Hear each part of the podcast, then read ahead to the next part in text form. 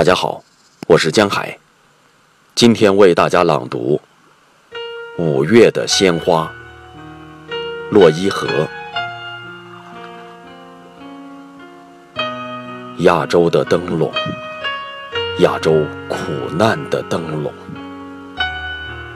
亚洲宝石的灯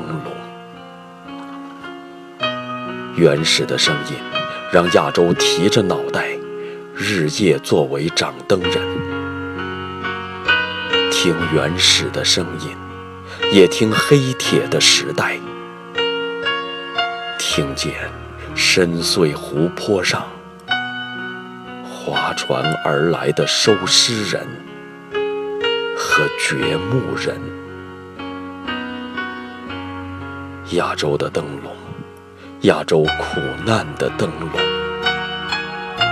亚洲小麦的灯笼，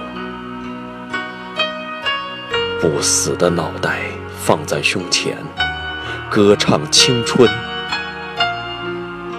不死的脑袋，强盗首领。亚洲的灯笼还有什么？亚洲雀麦的灯笼，在这围猎之日和守灵之日，一尘不染。还有五月的鲜花。还有亚洲的诗人，平伏在五月的鲜花，